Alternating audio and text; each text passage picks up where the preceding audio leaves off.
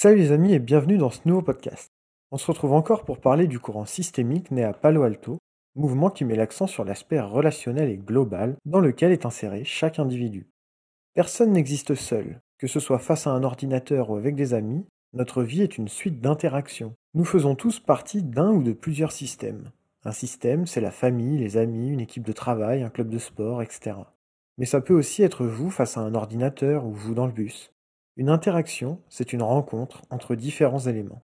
Et pour les systémiciens, ces interactions sont porteuses de sens. Que vous soyez seul chez vous ou à un repas avec d'autres personnes, tout est communication, tout est échange relationnel.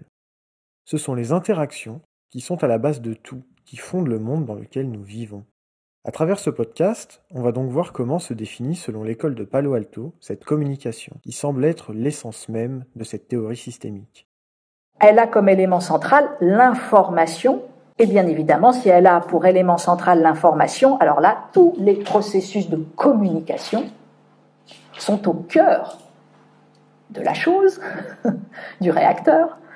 Et pour tout d'un coup saisir, si j'ose dire, la, la, manière dont fonctionnent les systèmes humains, les familles, les grandes organisations, voire même les relations internationales, etc., etc., sous-entendu pour saisir les troubles mentaux de tous ces univers, on va aller chercher quoi? Les troubles de la communication. Et non pas par le fait de considérer que le trouble mental est associé à un individu monadique. Il y a donc cinq axiomes, cinq postulats à cette théorie de la communication. Donc comme tout est communication, le premier axiome, c'est la réciproque. C'est ce qui rend ce fait possible. L'axiome 1 est le suivant. On ne peut pas, ne pas communiquer.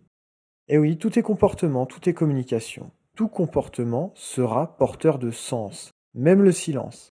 Par exemple, si vous n'obtenez pas de réponse à quelque chose que vous avez évoqué, que ce soit par mail ou dans une conversation en présentiel, eh bien c'est une réponse qu'on pourra interpréter. Est-ce que c'est un refus? Est-ce que c'est un rejet? Est-ce que c'est une ignorance de la condescendance? Quoi que ce soit, c'est une communication qu'on pourra inscrire dans un contexte, car on ne peut pas ne pas communiquer. Le deuxième axiome de la communication, c'est que toute communication porte sur un objet et une relation. Et la relation englobe l'objet, et par suite va devenir une métacommunication. C'est donc la relation qui fonde la capacité d'entente et de communication autour de l'objet. L'objet, c'est le sujet de la conversation globalement. Par exemple, si dans un couple, ou dans un groupe d'amis, une personne arrive avec de nouvelles chaussures et qu'elles sont jugées avec honnêteté comme étant moches ou pas à leur goût. Eh bien, ça, c'est l'objet de la communication, le style des chaussures, leur attachement esthétique. Mais ces commentaires risquent de provoquer du rejet. Et ce rejet, ça se joue au niveau de la relation. Un autre exemple. Si ça fait longtemps que vous êtes dans une entreprise et que vous avez un nouveau directeur, il prend une décision et vous êtes contre eh bien qu'est-ce qui va se passer? Ça ne va plus être question du sujet de la communication, mais ça risque d'instaurer une rivalité. Ça, c'est parce que c'est la relation qui va encadrer la communication autour du sujet. Ça peut paraître un peu complexe, mais en vérité c'est très simple. Ça dit simplement qu'en fonction d'avec qui on parle, les propos n'auront pas la même teneur qu'avec une autre personne, même si ce sont les mêmes propos. On ne s'adresse pas de la même manière à notre mère qu'à notre directeur, ou à notre petite copine, ou à notre meilleur ami. Et si on le fait, le sens risque de changer, même si les propos ne changent pas. Le troisième axiome, c'est que la nature d'une relation dépend de la ponctuation des séquences de communication entre les partenaires. Il y a bien sûr une proximité qui est nécessaire et les interlocuteurs sont en interdépendance. Ce que fait l'un a une incidence sur l'autre et vice-versa. Il n'y a pas d'intentionnalité neutre ou sans conséquence. Souvent, on a tendance à considérer notre attitude seulement en réaction au comportement de l'autre, en minimisant l'impact de notre propre attitude. On va se dire Ah oui, oui, moi je me suis énervé, mais c'est de sa faute, il a fait ci, il a fait ça. Mais nous, qu'est-ce qu'on a fait avant pour que lui, il s'énerve? Nous sommes habitués à la linéarité, qui est une des conséquences du langage, par exemple. Les mots s'enchaînent dans un ordre précis, de gauche à droite, de manière linéaire, les uns après les autres, mais pas les comportements. Et le problème, c'est que nous pensons avec des mots. Donc notre pensée est linéaire et pas circulaire. La systémie passe donc d'une causalité qu'on va appeler linéaire à une causalité qu'ils vont appeler circulaire. Ils introduisent la notion de feedback de rétroaction. Si je fais quelque chose, ça va avoir des conséquences. Et les conséquences auront elles-mêmes des effets sur moi, qui elles auront des conséquences, qui auront des effets, et ainsi de suite, et ainsi de suite. Chaque phénomène produit donc des effets qui, par des boucles de rétroaction complexes, viennent à leur tour réguler le phénomène premier. Dit autrement, la causalité s'organise en boucles de rétroaction, en cercle. Voilà pourquoi on a sur les mêmes faits des avis opposés. Par exemple, si monsieur reste tard au travail, c'est que madame lui fait constamment des reproches. Mais pour cette dernière, les reproches sont une conséquence de ses retards, et ainsi de suite. Et c'est pareil dans le dialogue. Quand je dis quelque chose à quelqu'un, je ne peux pas sous-entendre que ce que j'ai dit est exempt d'intention. Mon discours va influencer la réponse de l'autre en conséquence de ce que j'ai dit. À mon tour, lorsque je vais entendre ce que mon interlocuteur me dit, je vais l'interpréter comme étant marqué, là aussi, d'une quelconque intention, qui peut être négative ou positive. Les boucles de rétroaction s'enchaînent en provoquant à chaque fois des conséquences selon les interprétations des membres de la relation. Un exemple qui illustre bien le phénomène de rétroaction et d'équilibre faisant perdre la notion de linéarité dans les interactions est le suivant. Dans un couple, un homme bat sa femme, car il ne supporte pas son alcoolisme. Alors elle boit. Alors il ne supporte pas, et il la bat. Elle supporte de moins en moins, alors elle boit de plus en plus. Alors il la bat encore, etc., etc. Le quatrième axiome de la communication, c'est que toute communication comporte deux modalités, le digital et l'analogique. Le langage digital, c'est ce qui se nourrit des mots, qui ont une structure d'unité les lettres formant des mots, les mots formant des phrases, c'est proche de la pensée. Le langage digital, c'est celui que j'utilise si l'autre comprend ma langue, à travers de laquelle nous pouvons simplement parler, car nous connaissons tous les deux le sens et l'usage des mots que nous employons. Donc par exemple, la table est rouge, j'ai trouvé que ce film était bien réalisé. Ça, c'est du langage digital. La communication digitale est cependant peu communicative pour faire part de ressentis ou d'émotions.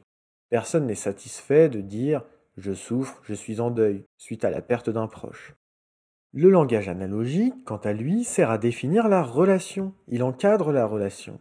C'est ce qui n'est pas proprement verbal, comme les mimiques, la tonalité, les comportements. Il est également plus émotionnel et peut donc pallier les lacunes sémantiques du strictement verbal. Par exemple, si suite à la déclaration Je souffre, je suis en deuil, celui qui l'énonce se met à pleurer, cela témoignera d'une grande tristesse ressentie.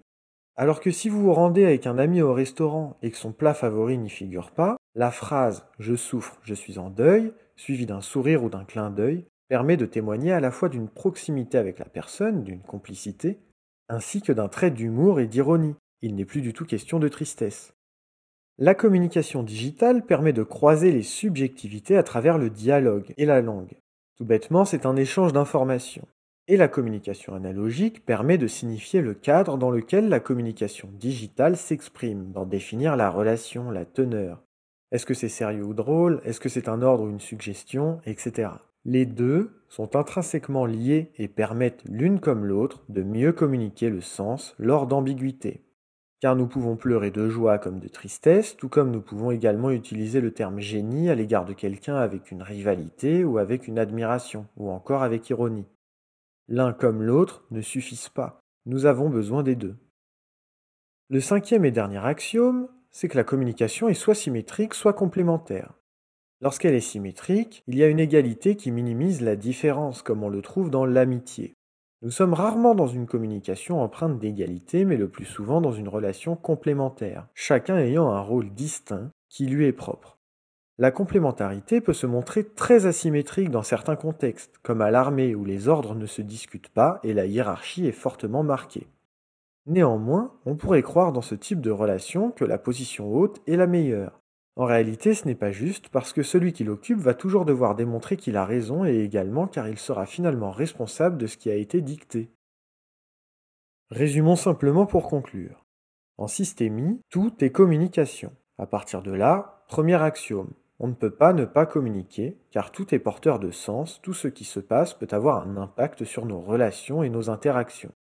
Ensuite, lors d'une interaction, nous ne sommes pas seuls. Le plus souvent, nous parlons avec quelqu'un et de quelque chose. Donc deuxième axiome, l'objet et la relation.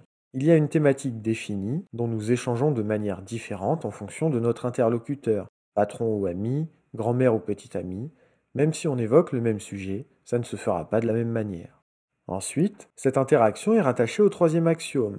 La nature d'une relation dépend de la ponctuation des séquences de communication entre les partenaires. Tout bêtement, les relations sont rythmées. On ne voit pas son entraîneur de foot aussi souvent que son conjoint ou sa conjointe, et lorsque ça arrive, ça ne se déroule pas de la même manière. Quatrième axiome, on retrouve deux modalités dans la communication, le digital et l'analogique. Le digital, c'est l'information brute, comme parler ou écrire. On le fait avec des mots. Et l'analogique, c'est comment on va enrober, colorer ses propos avec notre comportement, nos émotions, qui seront porteurs de sens. Enfin, dernier et cinquième axiome, c'est que la communication est soit symétrique, soit complémentaire. Avec un collègue, on peut avoir la même tâche à travailler et travailler ensemble, ou bien on peut être sur deux tâches distinctes et donc avoir chacun notre rôle dirigé vers un but, un équilibre commun. Ce podcast touche à sa fin, j'espère qu'il vous aura plu